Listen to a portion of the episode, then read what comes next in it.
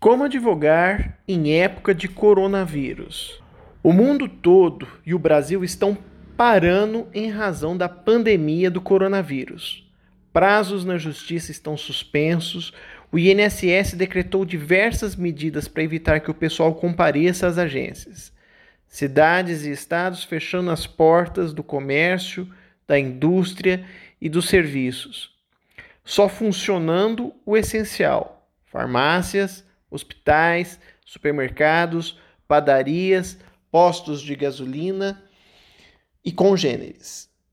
Como fica a situação de quem trabalha como autônomo notoriamente dos escritórios de advocacia? Eu sou Tiago Fagione Bachur e este é o assunto de hoje no Bachurcast, o podcast de Bachur Cursos Jurídicos.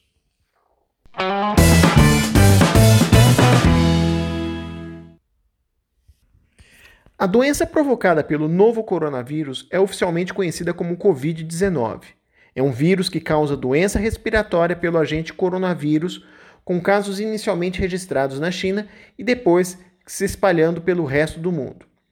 O quadro pode variar de leve a moderado, semelhante a uma gripe. Alguns casos podem ser mais graves, podendo ocorrer síndrome respiratória aguda, grave e complicações. Em casos extremos, pode levar o cidadão a óbito. Muitas cidades e estados estão determinando o fechamento de estabelecimentos para preservar a saúde das pessoas. Isso acontece no mundo todo, inclusive aqui no Brasil. O Conselho Nacional de Justiça determinou a suspensão dos prazos processuais. O governo e seus órgãos estão editando normas, medidas provisórias, enfim, o dinheiro está deixando de circular, sentenças estão deixando de ser proferidas e a justiça está trabalhando em regime de plantão e home office. E aí? Você que é advogado, o que, que pode ser feito nesse período? Muitos colegas advogados estão realmente tendo que trabalhar no sistema home office, em casa. A Bachur Cursos Jurídicos e o escritório Bachur e Vieira advogados, por exemplo, se organizaram com suas equipes para que pudessem trabalhar em seus lares. Acredito que isso também esteja acontecendo com outros estabelecimentos, outros escritórios também. Felizmente, hoje os processos são eletrônicos, isso tanto na Justiça como os processos administrativos do INSS e da Receita Federal. Assim, é possível peticionar e fazer de casa o trabalho. É óbvio que as pessoas têm que se adaptar a essa nova realidade. Você não precisa montar um escritório completo na sua casa, porém, é interessante ter um espaço reservado apenas para o trabalho. Aproveite a tecnologia e use ela a seu favor. E-mail, WhatsApp, Skype são algumas das ferramentas que podem ser utilizadas para esse tipo de serviço. Seguem agora quatro dicas importantes que podem ajudar a você a manter o foco no trabalho realizado na sua casa. Primeira dica: faça de conta que está em seu ambiente de trabalho, colocando horário para tudo, para começar, para terminar, para almoçar, para ir no banheiro, enfim, para tudo mesmo. Estruture o seu dia. Uma dica é fazer uma lista das tarefas do que você vai ter pelo seu dia se fizer na noite anterior, vai ser melhor ainda. E tente encaixar essa lista dentro dos períodos de tempo que você vai estar trabalhando. Assim, é possível garantir que não está esquecendo de fazer nada importante. Terceira dica: faça pausas regularmente. Alguns artigos publicados por especialistas dizem que pode ser tentador trabalhar sem parar, principalmente para aquele que quer tentar provar que é produtivo lá no seu lar.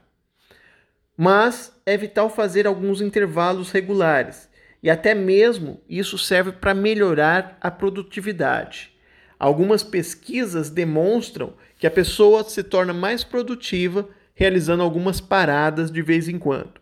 Recomendam um intervalo de aproximadamente 10 minutos a cada 50 minutos trabalhados. Contudo, é preciso ficar atento para que essa parada não seja um ponto de distração do serviço. Quarta dica: estabeleça limites em todos os sentidos. É interessante ter um espaço específico para trabalhar. Alguns textos de especialistas dizem que quando se está em casa, familiares e amigos pensam que o trabalhador está de folga. Por isso, a delimitação de um lugar para o trabalho, aliado com intervalos e horários regulares, poderão ajudar nesse sentido. Alguns entendem que é bom que esse lugar tenha até porta para ficar fechada e não ser perturbado por terceiros. Bom, em suma, né? Faça um cronograma de trabalho, informe-o e cumpra-o.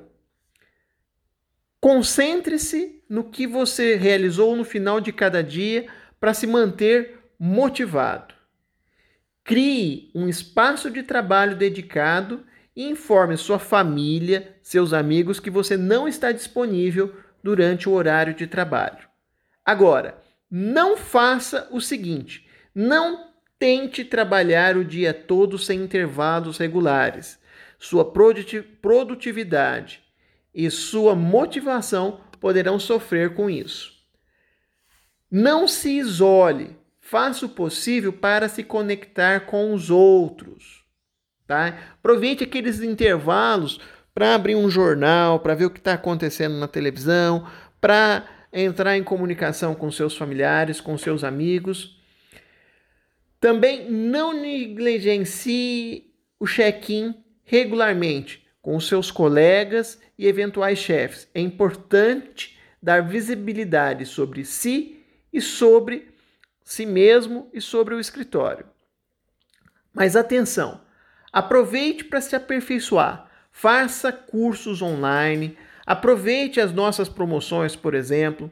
Mas mais importante do que isso, aproveite o seu tempo para estar junto com a sua família e reveja os seus valores. Logo, logo, tudo isso vai passar. Tenha fé e sem desespero, tudo isso passará, como eu disse, em breve. Aqui é Tiago Fagione Bachur para o Bachurcast, o podcast da Bachur Cursos. Um forte abraço e até o nosso próximo Bachurcast.